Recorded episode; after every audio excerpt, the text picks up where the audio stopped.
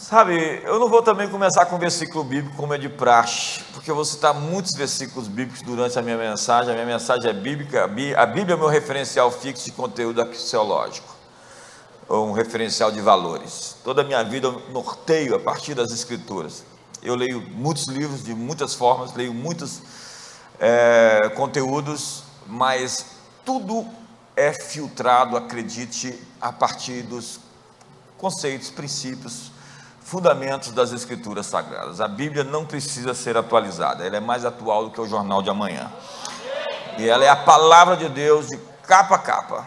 Eu acredito tanto nisso que até a capa para mim é inspirada porque o conteúdo é tão precioso, então a capa também tem que ser protegida.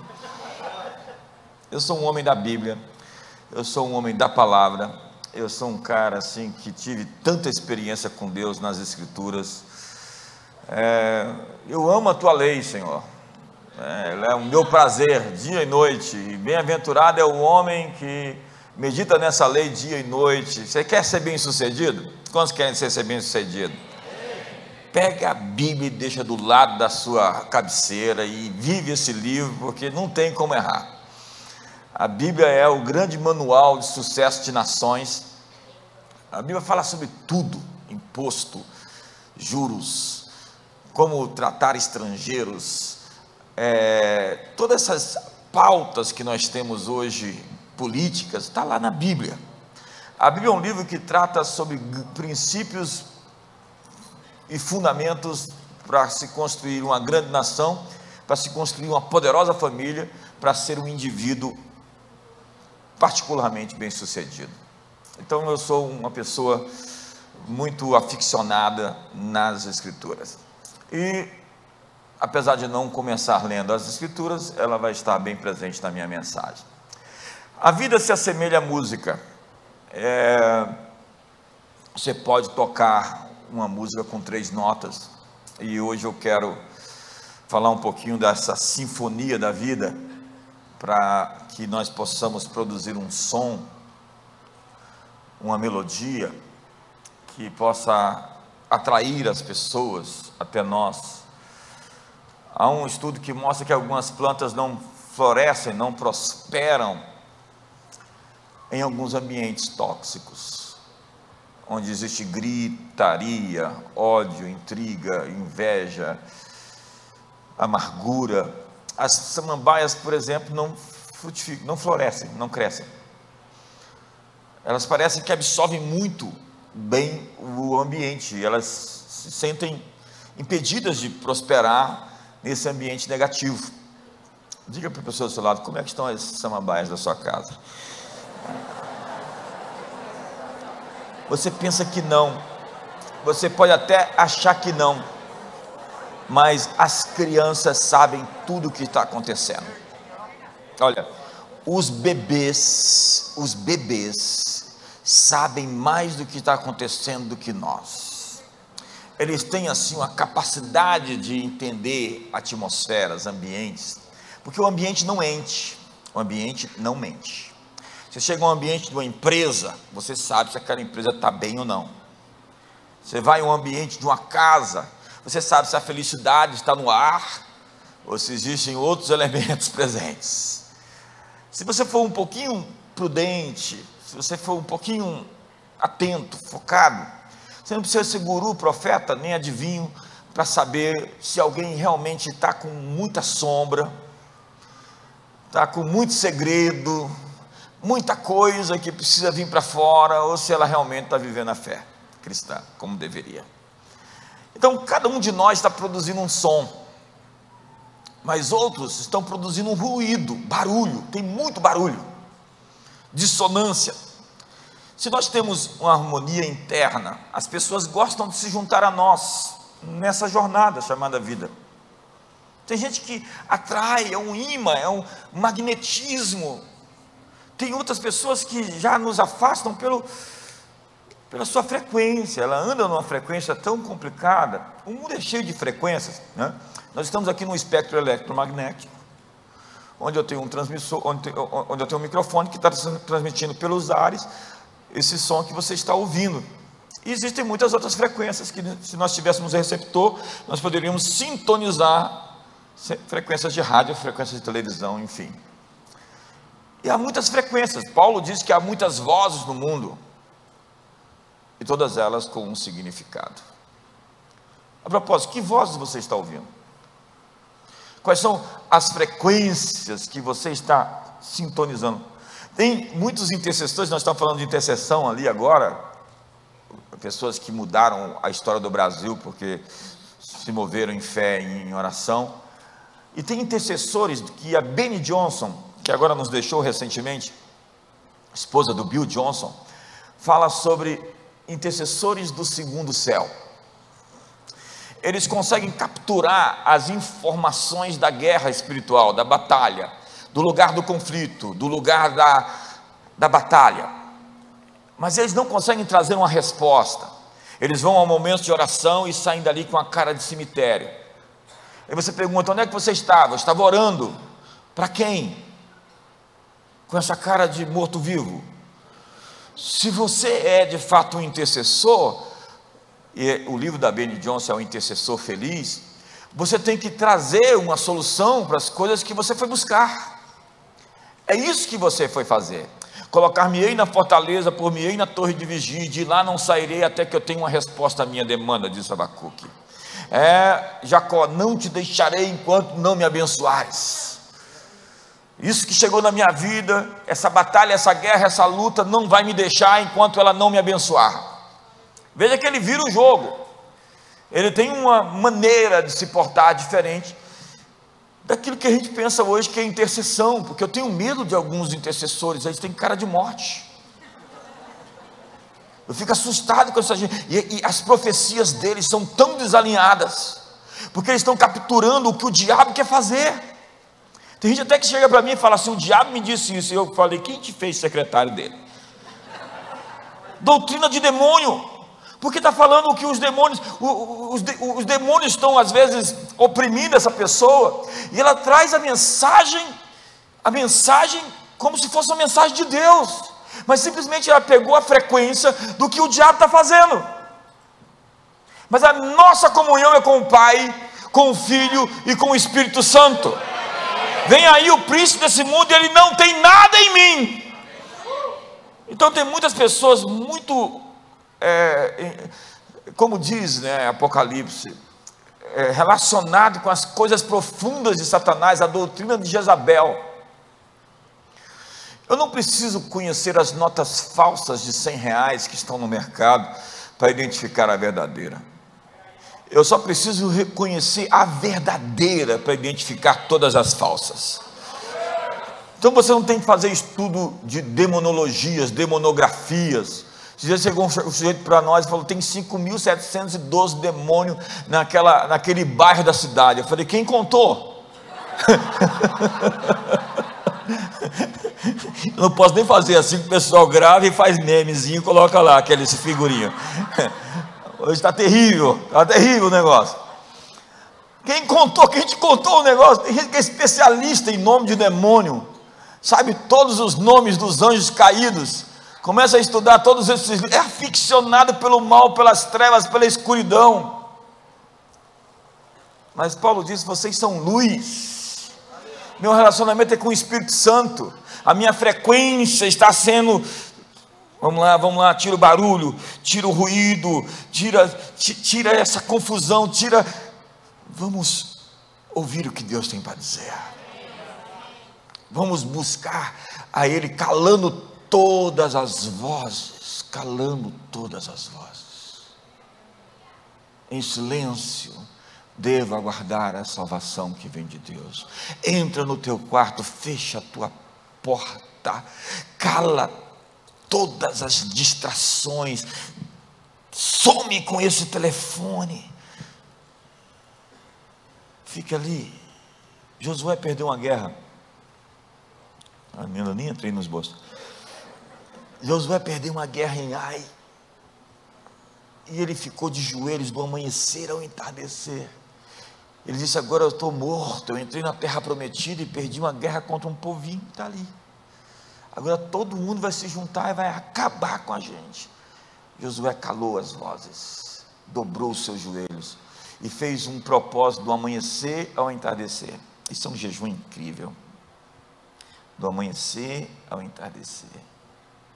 Depois de uma derrota, fique do amanhecer ao entardecer para entender por que que você sofreu essa derrota. No final do dia, você vai ter a palavra de vitória que você precisa para virar essa chave. Deus disse: tem pecado no arraial. Acã pegou as coisas destinadas à destruição. Ele lidou com o fermento que levedou a massa, tirou o pecado dali e foi para cima daquele povo com uma nova estratégia e venceu a guerra. Mas antes ele calou as vozes. Há muitas vozes. O inimigo é como um hacker ele quer invadir o seu sistema de crenças. E ele quer colocar um, uma dúvida na base. E quando ele não faz isso enquanto você está acordado, ele vai tentar fazer isso enquanto você está dormindo. E não acredite que todo sonho que você tem tem fonte e inspiração divina, porque por vezes são forças do mal tentando te fazer acreditar em enganos, em mentiras. As armas da nossa milícia não são carnais, mas poderosas em Deus para destruir fortalezas, desfazendo sofismas e toda altivez que se exalta contra o conhecimento de Deus, levando cativo todo pensamento à obediência de Cristo. E uma vez completa a vossa obediência, estáis prontos para punir toda a desobediência. O que Paulo está narrando é uma guerra, onde ela acontece na esfera dos pensamentos, como com fortificações, fortalezas, castelos mentais. O inimigo simplesmente coloca uma cabeça de ponte dentro do seu sistema de crenças e coloca ali uns ovos de serpente, que são ideias. Então ele te monitora por dentro, ele te controla pelos seus pensamentos, te controla pelos seus medos, ele te faz acreditar em mentiras. Porque o ladrão veio matar, roubar e destruir. A palavra veio é a palavra que exige uma permissão, mas eu vim para que tenham vida e vida abundante. Veio, vim é a mesma palavra, que em ambos os casos exige uma negociação. O diabo está negociando com você agora. Ele está te pedindo permissão, através das suas crenças, para fazer coisas na sua vida. E quando você começar a acreditar nisso, ele vai começar a ganhar território para enganar você e fazer você declinar do seu propósito, da sua missão na vida. Da mesma forma, Deus está plantando ideias na sua cabeça, no seu coração. Um pensamento de Deus na sua mente é uma inspiração. Um pensamento de Satanás na sua mente é uma tentação. E você precisa de filtros. Você precisa entender quais são essas informações que estão chegando até você. Tem um filme do Leonardo DiCaprio chamado Inception em português, a origem, onde existe um arquiteto de sonhos que prepara cenários, cenários. E ele vai lá e tenta colocar uma informação na, enquanto a pessoa está dormindo, para que quando aquela pessoa acordar, ela acredite que ela viveu aquela história. E por vezes nós estamos sendo invadidos como hackers com cavalos de Troia, com vírus nós estamos acreditando em coisas que não deveria fazer parte de nós. Nós estamos nos auto-sabotando, nós estamos cheios de medo, cheios de angústias, cheios de dúvidas. Nós acreditamos que vamos perder, ou que temos que nos separar, ou que nossos filhos não são ungidos por Deus para coisas maiores, e nós começamos a ceder. O diabo está negociando. Eu vim para matar, roubar e destruir. Mas para ele roubar, matar e destruir, ele precisa de uma aceitação sua. Ele está tentando negociar na esfera dos seus pensamentos. Tudo faz parte de uma negociação. Deus diz: apresenta os teus motivos, entremos em juízo, fala as tuas razões, vamos conversar. Então a oração é uma negociação. A oração é uma conversa inteligente, não é uma repetição porque na oração mais vale coração sem palavras do que palavras sem coração. E eu prefiro ficar em silêncio se o meu silêncio é mais sincero do que as minhas palavras.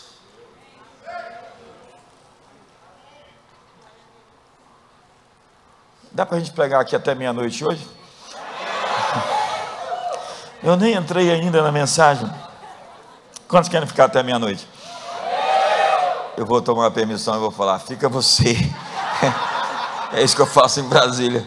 Daqui a pouco eu tenho que pregar de novo, às, às nove que eu volto. Então, a arte de viver é organizar todos os diferentes acontecimentos para produzir um som.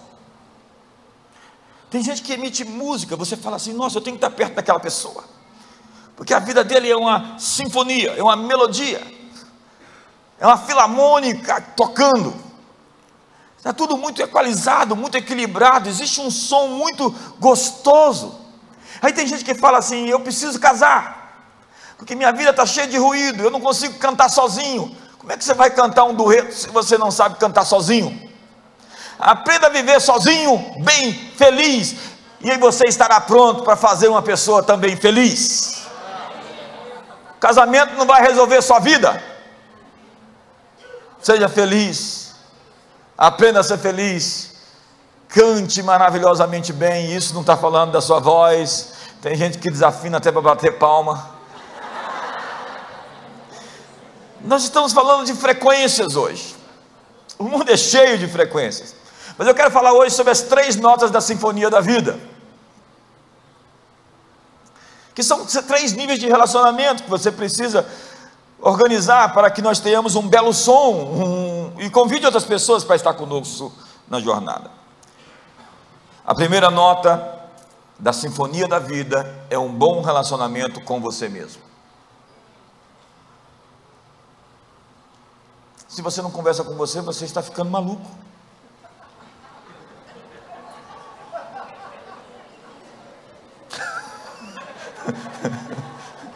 Você sabe o que é um louco? Você sabe que é um louco? Um louco é alguém que perdeu a conexão consigo. Ele já não tem mais essa interação. Vai para os salmos. Sabe quem foi que me ensinou a orar, pastor Domingos? Um sujeito chamado Davi, meu mestre, meu professor.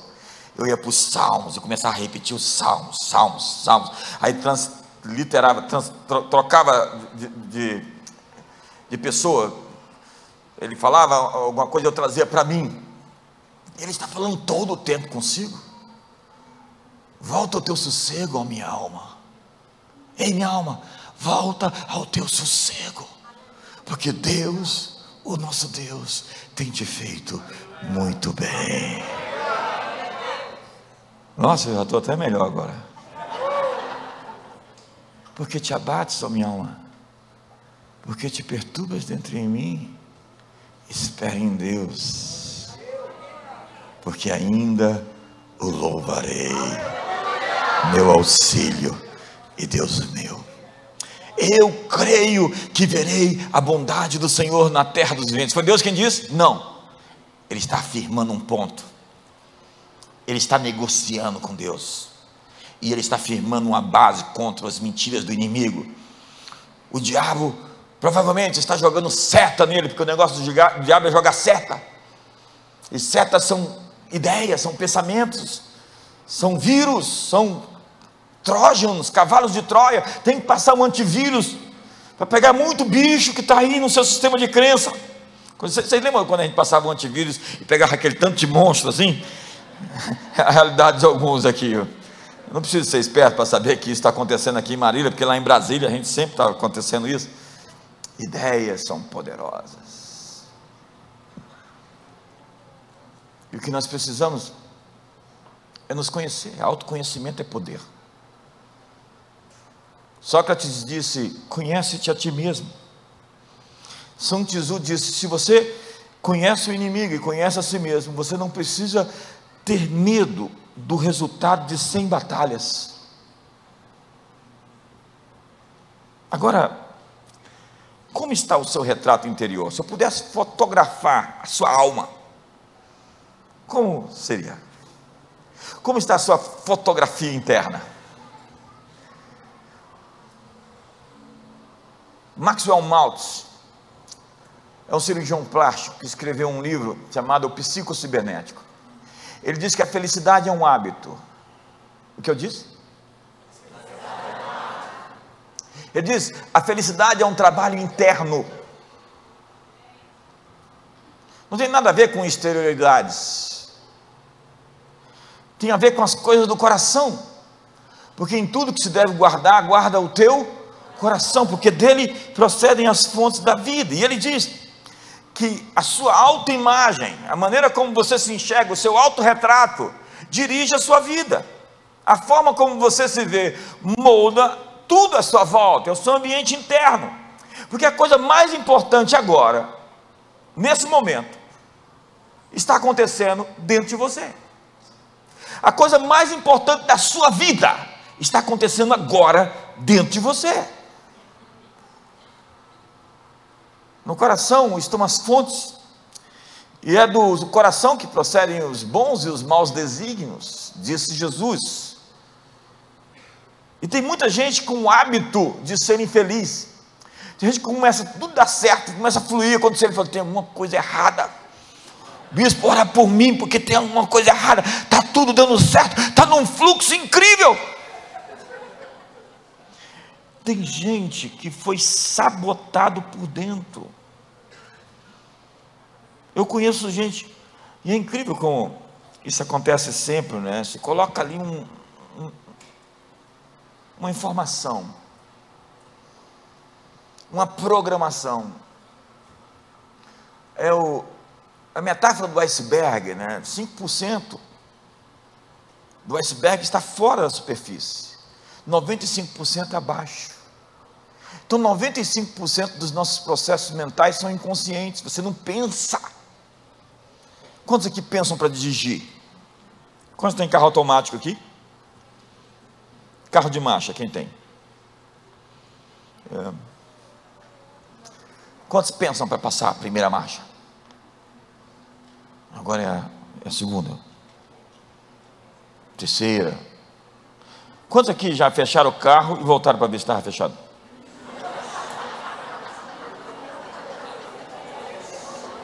Pergunta, pergunta, ouça. Estava fechado? Por quê? Porque ele tinha fechado, ele disse. Não, porque você fechou e você nem pensou. Está no automático. Nós chamamos isso de automático. Você não pensa para fazer. Há muita coisa na sua vida que você não pensa para fazer. Inclusive para bular o trânsito. Tem aquelas maquininhas fotográficas que mandam a fotografia da sua placa para sua casa de vez em quando? Tem aqui? tem aqui? Tem, tem. Lá em Brasília tem. É uma indústria. Tem uma irmã lá da igreja que pensava que ela era artista de cinema, porque ficava aqueles flash. Tá, tá. Mandava as fotografias para ela. Quantos aqui sabem onde é que estão essas maquininhas? E antes de chegar nela você freia. E depois que você passa, você acelera. E depois que você passou, você pensa: ih, será que eu fui multado? Quantos aqui não foram multados? Por quê? Porque você está no automático para ser um contraventor das leis de trânsito. Você não pensa para fazer. Agora imagine o tanto de coisa que você não pensa para fazer. Imagina o tanto de programações que você adquiriu desde a sua infância. Coisas do tipo, é, para quem que eu vou pedir dinheiro emprestado? Então tem gente que começa a tratar algumas pessoas bem, assim, é porque quando eu precisar ela vai me ajudar. Como? Tem gente que já fica programada assim para o seu enterro, já fica assim. Isso é mórbido, isso é doentio, é patológico. No dia do meu enterro eles vão me pagar e eles vão chorar. Tan, tan, dan, dan, tan, dan, dan, dan, dan, dan. A primeira nota da qualidade da vida é o seu relacionamento com você. Porque quando existem distorções na sua visão do seu retrato interior, você adquire rejeição, comparação, inveja, amargura. E a comparação é a morte da autenticidade. Porque o seu valor está na sua singularidade. Já imaginou? Sua digital é única. Batida cardíaca também, a íris dos seus olhos. Seu código genético, não existe ninguém igual a você. Uma pedra é preciosa porque ela é rara. Quanto mais rara for uma pedra, mais preciosa ela é. Entenda que você não é somente raro, você é único. E a sua importância não está naquilo que você é igual, mas naquilo que você é diferente. Então respeite-se, porque você vai exigir que as pessoas te tratem da maneira como você se trata. Não reclame daquilo que você permite.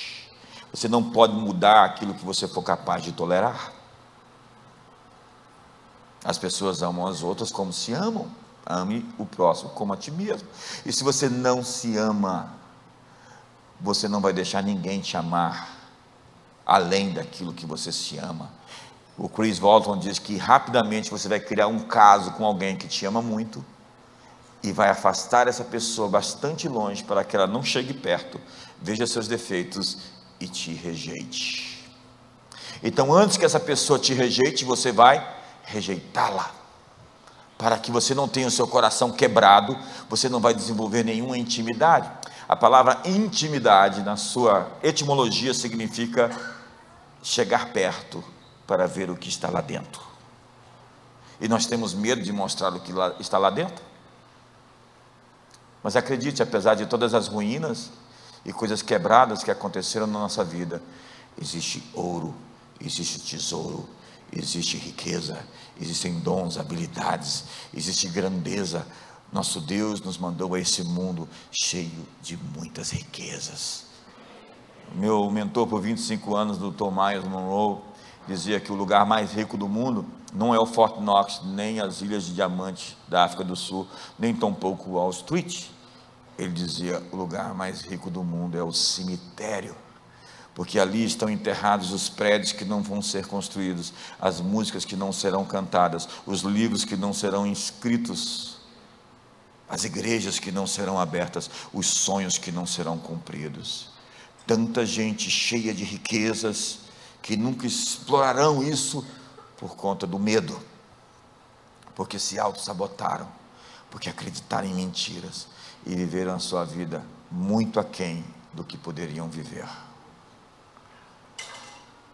Maios dizia: Eu tenho uma semente na minha mão. O que eu tenho na minha mão? Não, eu tenho uma árvore. Eu tenho uma semente na minha mão. O que eu tenho? Não, eu tenho uma floresta. Porque dentro de uma semente existe uma floresta, dentro de um homem existe uma nação. O que existe dentro de você que nós não sabemos? Eu gostaria realmente de saber o que Deus colocou dentro da sua vida. Maior dizia: a maior tragédia da vida de um homem é morrer cheio das coisas que Deus colocou dentro dele. Antes de morrer em 2014, ele compartilhou com alguns amigos: Eu estou me sentindo bastante vazio. Ele foi um escritor best-seller do New York Times, por vezes, era um consultor de nações e a grande chamada da vida de um homem é morrer vazio das coisas que Deus colocou para que ele faça e poder dizer, como o apóstolo Paulo: combati o bom combate, guardei a fé, cumpri a carreira. Foi o testemunho do autor de Atos, Lucas, sobre Davi que viveu nos seus dias, na sua geração, cumprindo a vontade de Deus e depois morreu. Sabe, diz a Bíblia: diga ao fraco, eu sou forte. Porque você não pode convencer os outros até que você convença a si mesmo. Tem gente que vem pregar o Evangelho para você e fala assim: olha, aceita Jesus, veja o que ele fez comigo. Fala, quero não. Tem gente que precisa se convencer primeiro. Porque acredite, o seu cérebro, como o seu intestino, que é o seu segundo cérebro, ele age muito independentemente. E ele precisa ser convencido de coisas. O seu cérebro não consegue separar o que é real do que é imaginário. Se você imaginar que tem um monstro ali na porta, o seu cérebro vai disparar uma série de processos, encher seu sangue de toxinas, de venenos, e você vai ficar bastante comprometido na sua plasticidade cerebral. Porque você vai atrofiar, fechar caminhos neurais. O medo vai causar isso. A ansiedade vai provocar com que essas rotas inteligentes da vida sejam bloqueadas. Porque quando existe uma estação de ônibus que passa por muitas paradas e ela é fechada, não tem mais passageiros, então não existe mais ônibus passando por ali. Seu cérebro não é um músculo, mas ele age como um músculo, onde ele pode se expandir ou ele pode se atrofiar. A lógica, a palavra é que seus pensamentos fazem o seu cérebro. A plasticidade do seu cérebro é feita pelo tipo de pensamento que você tem na sua mente. Então você pode tornar o seu cérebro fluido e melhorado, aperfeiçoado, cheio de muitas conexões. Você pode fechar essas conexões de acordo com aquilo que você pensa. E é por isso que a Bíblia está insistindo: tudo que é justo, tudo que é agradável, tudo que tem boa fama, se alguma virtude há, se algum louvor existe, isso ocupe o seu pensamento. Os meus pensamentos não são os seus pensamentos, assim como os céus são mais altos do que a terra. Assim são os meus pensamentos mais altos do que os vossos pensamentos. Pense no seguinte: Jesus pegou cinco pães e dois peixes, alimentou quantas pessoas? Cinco mil homens. As mulheres não estavam sendo contadas, nem as crianças. Cinco mil pessoas foram alimentadas, pelo menos, com cinco pães e dois peixes. Esse foi o primeiro milagre da multiplicação dos pães. O segundo milagre eram sete pães e alguns peixinhos. Quantas pessoas Jesus alimentou? Quatro mil. Com mais ele alimentou menos, com menos ele alimentou mais. Qual é a lógica de Deus? É dizer para você que ele não está preso às matemáticas, ao mundo, ao universo cartesiano, que o milagre é bastante intencional para dizer que os seus pensamentos não são os pensamentos de Deus, a sua matemática não é a matemática de Deus, você precisa transcender. E isso é a palavra metanoia. Meta, além, acima, sobre, noia, razão, mente. Uma mente expandida, uma razão estendida, uma transcendência na sua capacidade de perceber a realidade, não simplesmente como o que se mostra à sua superfície. Nicodemos, importa nascer de novo? Senhor, eu poderia voltar ao vento da minha mãe. Veja como esse sujeito pensa dentro de uma caixa. E quantos de nós estamos pensando dentro de uma caixa, pensando como Deus vai fazer isso? Ei, como Deus vai fazer isso é problema dele. Se ele disse que vai fazer, ele vai arrumar um milhão de maneiras para fazer, porque ele é Deus. Esses dias as pessoas deixaram, mas essa história de que Jonas é, é, foi engolido pelo peixe, ficou três dias lá. Eu tenho dito, olha, se Deus tivesse dito que foi Jonas que engoliu um peixe de cinco metros de tamanho, eu acreditava. Porque o Deus que criou o universo, os quasares, as supernovas, Jonas e o peixe, pode fazer com que o peixe engula Jonas. Pode ou não? Deus ele tem um atributo, ele é todo poderoso, ou seja, ele pode fazer qualquer coisa. Então, às vezes você se mutila, você se sabota, porque você fica pensando como Deus vai cumprir o que ele prometeu. É Abraão com aquele corpo velho e estéreo. É Sara que estava impossibilitada de dar luz, mas ele se fortaleceu dando glória a Deus. Como você se fortalece? Dando glória a Deus. A fé não é um salto no escuro, mas é acreditar que Deus, ele pode fazer infinitamente mais de tudo quanto pedimos ou pensamos, segundo o seu poder que opera em nós. Ei, ei, olhe para mim, não é sobre você, não é sobre a sua força, não é sobre o seu poder, é segundo o seu poder que opera em mim. Deus não está contando com a sua força, com a sua sabedoria, com a sua inteligência. Deus está chamando para si, dizendo: É comigo e eu vou fazer, e quem vai me impedir?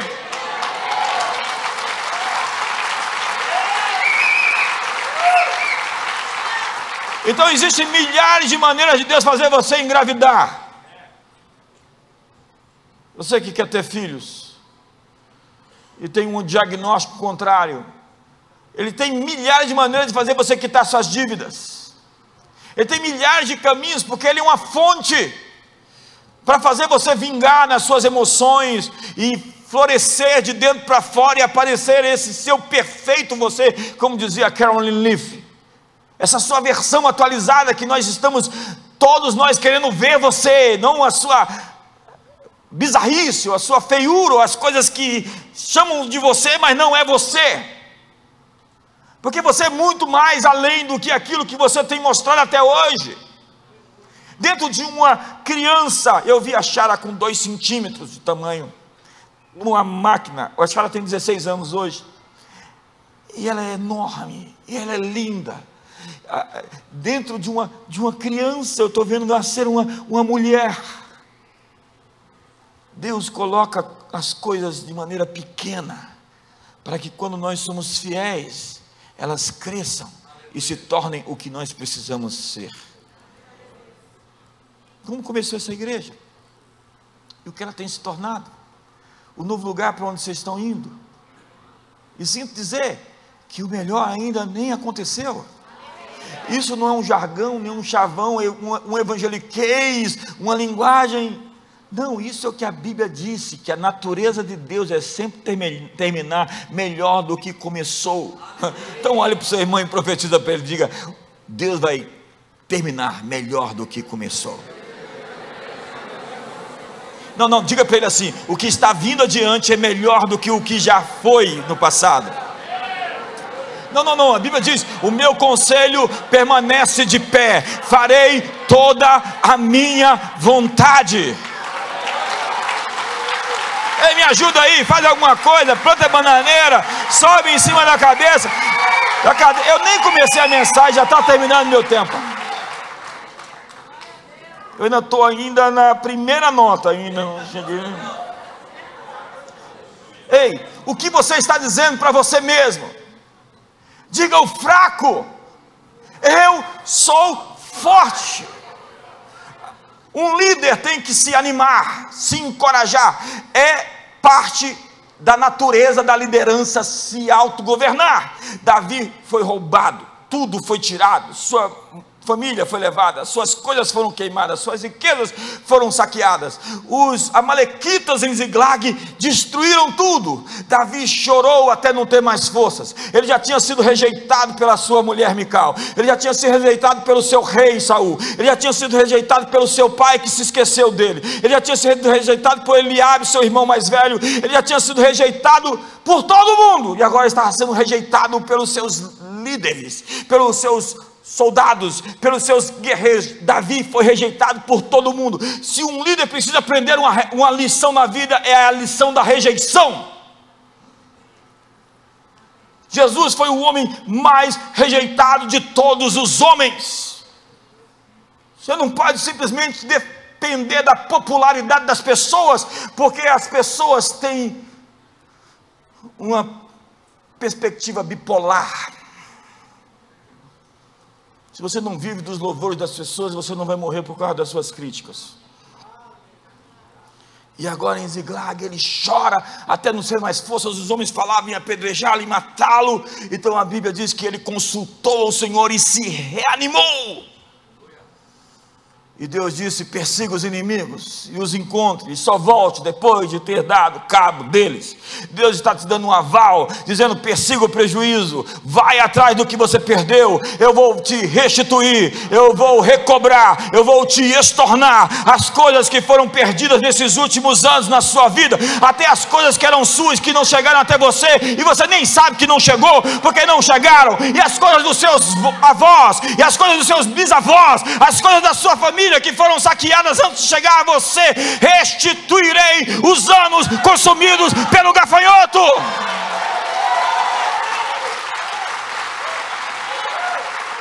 Diga ao fraco.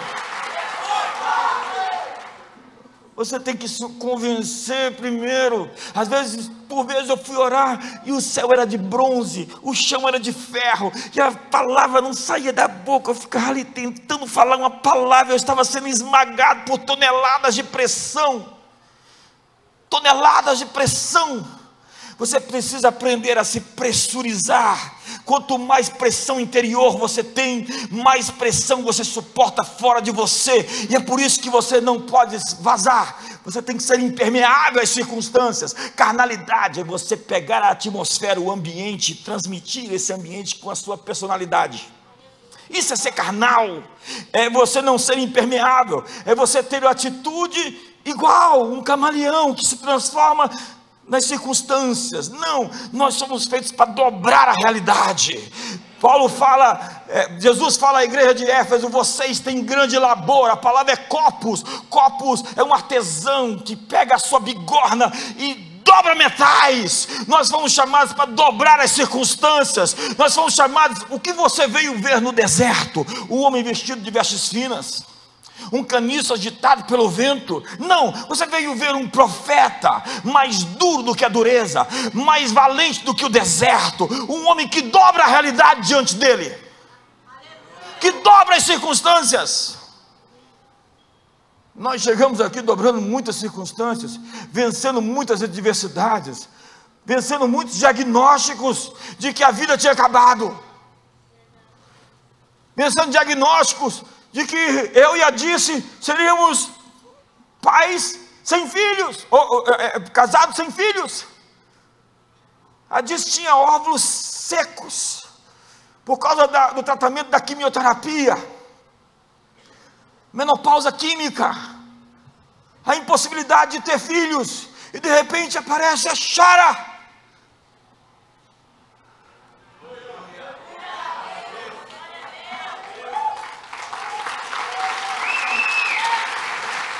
de repente a gente tem o bastante, a gente tem o bastante. A Xara para nós é o bastante. Nós somos felizes. Vamos nos Estados Unidos, voltamos a cheia de dores. E a gente preocupado porque eram as mesmas dores que ela tinha sentido quando, enquanto é, foi diagnosticada com câncer.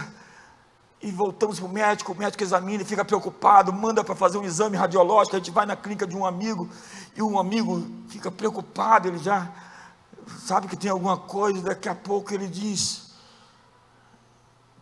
Eu vi uma cabeça.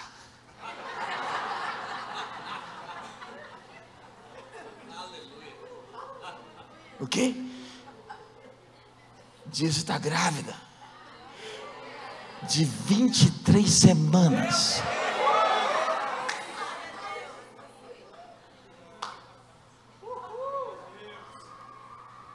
Nós tínhamos o bastante.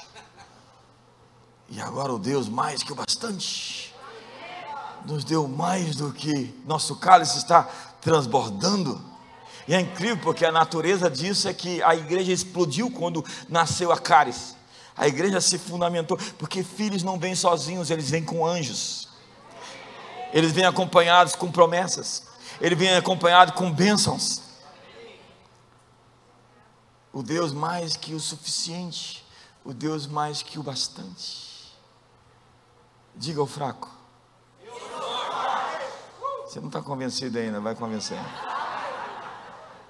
Você tem que dizer que é forte, até que você acredite que é forte.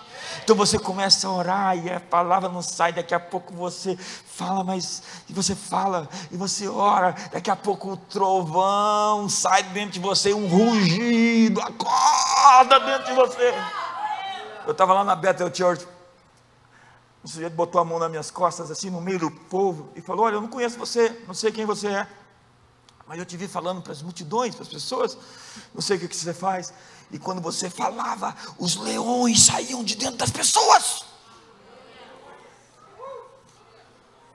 Ei, tem um leão aí dentro de você.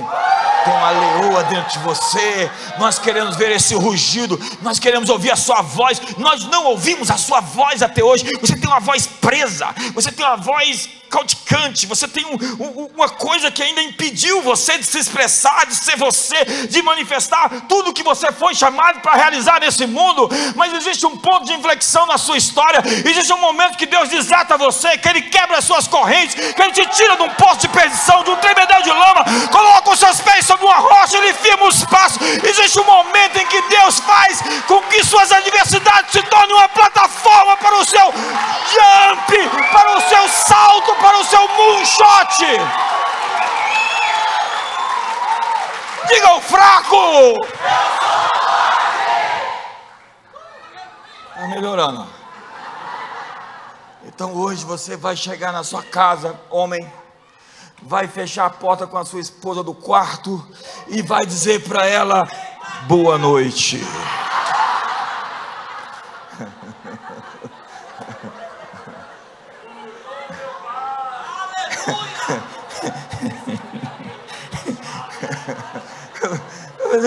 Moço forte. No meu livro Metanoia.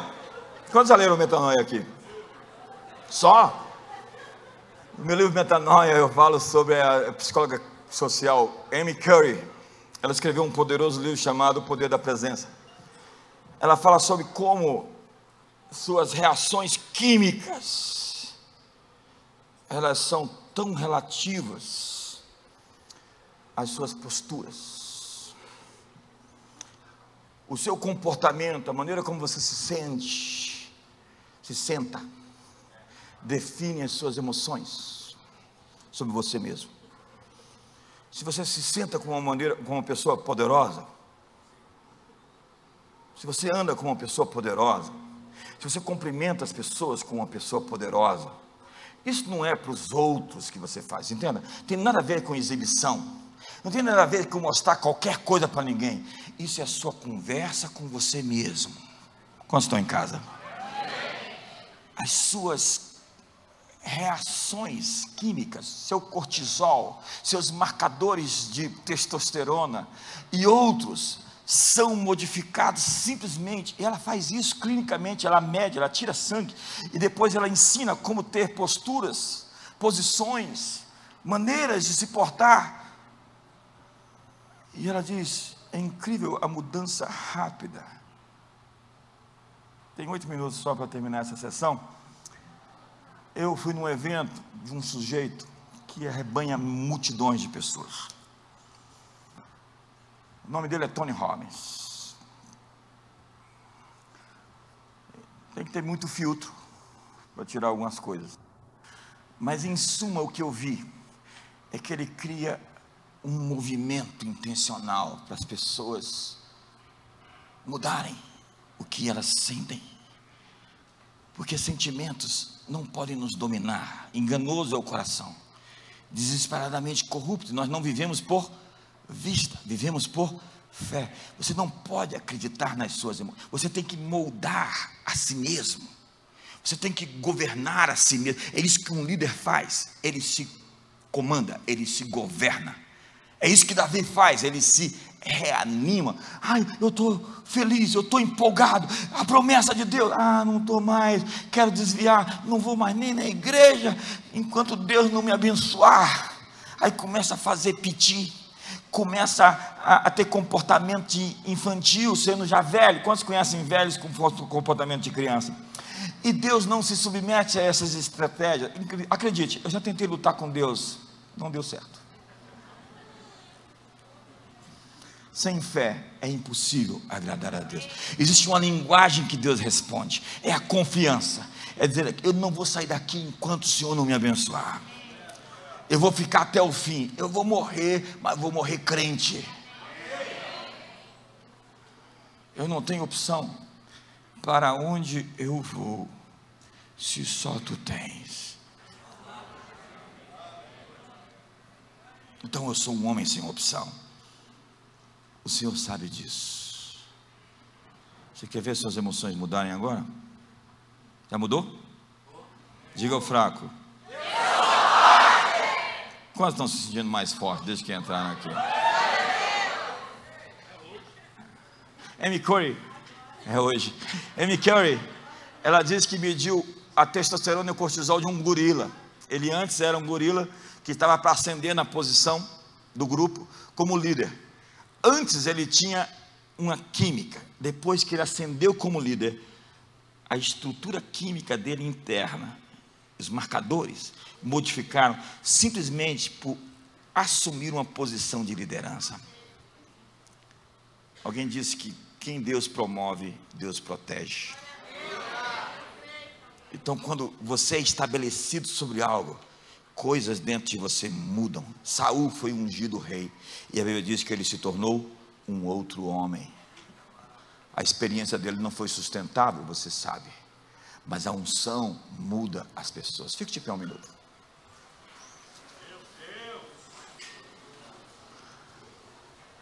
Então Tony Robbins disse: movimento cria sentimento.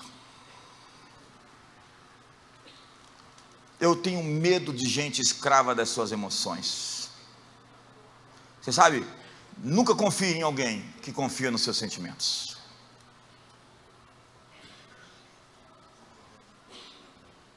Porque os sentimentos te enganam.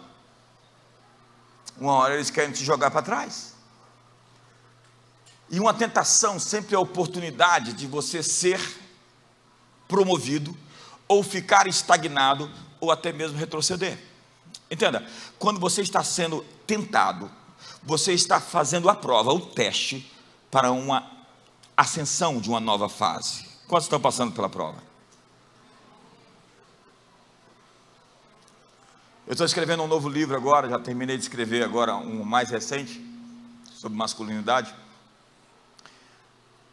onde eu falo, nós estamos de dia e vai anoitecer, ou estamos à noite e vai amanhecer? Biblicamente eu mostro está muito escuro hoje.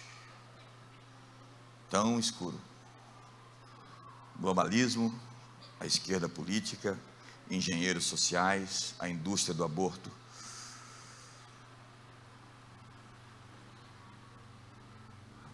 Mas o choro vai durar uma noite.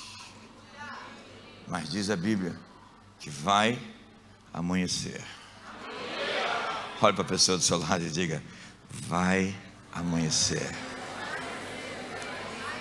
Quantos estão felizes porque vai amanhecer? Quantos estão empolgados? Olha, o salmista diz: Onde está o povo que conhece os vivas de júbilo, os brados de... Onde está esse povo que sabe gritar?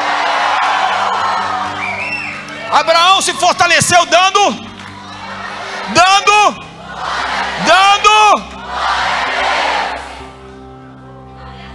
Você não dá glória a Deus para parecer espiritual para ninguém. Você dá glória a Deus do seu coração e o seu mundo interior muda. Glória a Deus. Já disse eu não morrerei. Tão certo como vive o Senhor, que o meu redentor vive. Eu ainda o verei na minha carne. A confissão dele, a declaração dele trouxe a existência a realidade que ele procurou. Abraão creu no Deus que ressuscita os mortos e chama a existência as coisas que não existem como que seja justiça. Diga ao fraco. Vamos lá, vamos dizer que a pessoa que está do seu lado vai fechar um contrato de 10 milhões de reais com você essa semana. É só uma, é só, é só uma, uma, uma, uma possibilidade. Como você ia pegar na mão dessa pessoa se você fosse assinar um contrato com ela de 10 milhões? Pega na mão dela agora, pega na mão. Pega na mão, pega na mão.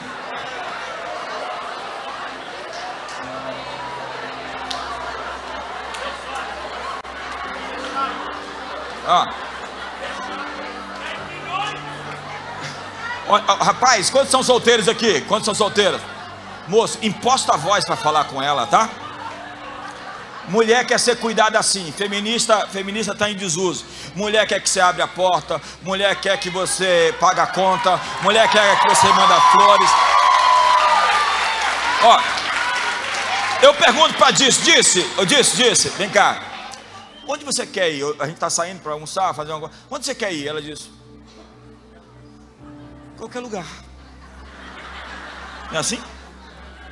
Por quê? Porque as mulheres não querem ir, elas querem ser levadas. Olha para mim.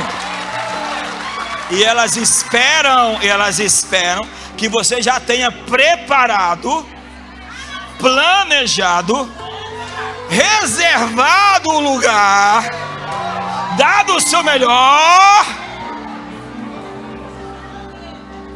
Mulheres querem ser levadas, elas não querem simplesmente que você deixe a sua missão para viver a vida com ela, não. Ela quer se juntar à missão de um grande líder.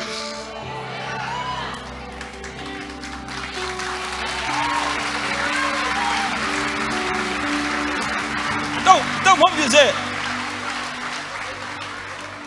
Eu, eu sou um estudante da história. É, é, na história sempre tem esses. Esses caracóis. É espiralado, é heliocoloidal a história. Ela não é cíclica nem tampouco linear. Ela se move assim. E sempre depois de uma grande crise humana, tem sempre um grande despertamento, um grande avivamento.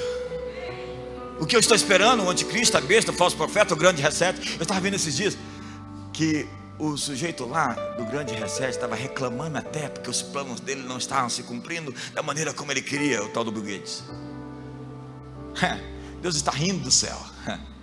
Deus está zumbando deles, falando assim: Ei, antes desse jogo começar, eu sabia onde ia derrubar o seu rei, o checkmate estava preparado. Então não estou esperando o inimigo fazer a sua agenda. Eu estou esperando o próximo movimento de Deus na história. Eu estou esperando o próximo avivamento, o próximo derramar do Espírito Santo. E nós, e nós passamos por uma grande tribulação. Eu sou bíblico, eu, eu tenho texto para tudo. E, existe um texto que fala assim: Faze-nos ver o bem pelo mal que nos afligiste. Salmo 90. E eu sou aquele cara que pega esses textos e fala: Deus, está escrito lá. O senhor pode cumprir o que o senhor disse? Sim, filho. Quando eu prometo uma coisa para minhas filhas, ela fala: Papai,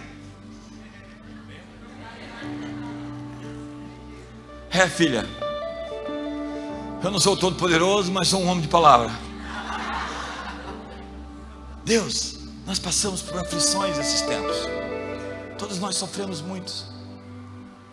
Dá-nos uma recompensa nesse tempo. Esses próximos sete anos até 2030, que nós possamos viver tempos de refrigério.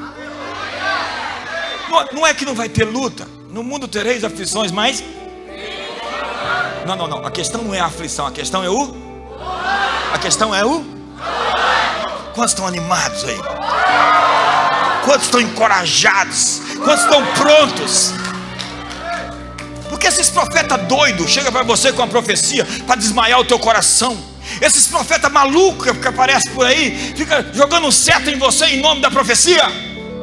A profecia é para te animar, é para te encorajar, é para dizer: olha, você pode passar por qualquer coisa, mas Deus te deu as ferramentas para lidar com qualquer circunstância.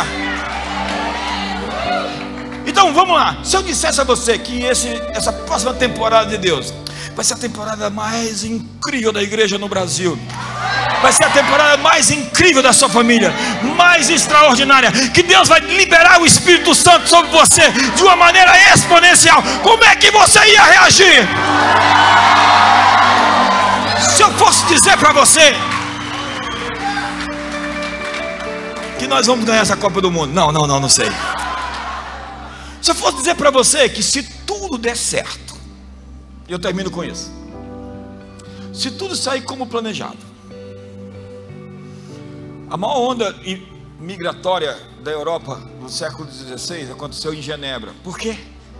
Genebra se tornou um refúgio para as pessoas que fugiam da perseguição religiosa. As pessoas vão para nações onde tem liberdade. Liberdade de mercado, livre comércio. Liberdade de expressão, livre opinião. Liberdade religiosa. Século 17, século 19, 20, a maior onda imigratória para os Estados Unidos, porque eles eram chamados de uma terra de terra de liberdade. Se tudo der certo. Agora, esses próximos dias, se tudo der certo, eu vou dizer o que, é que vai acontecer com o Brasil. A maior onda imigratória mundial.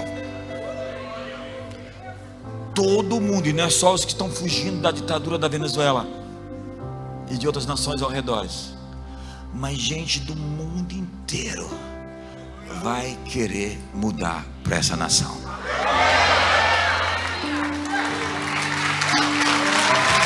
Diga ao fraco! Diga ao fraco! E enche o seu peito e dê o maior brado que você puder dar essa noite.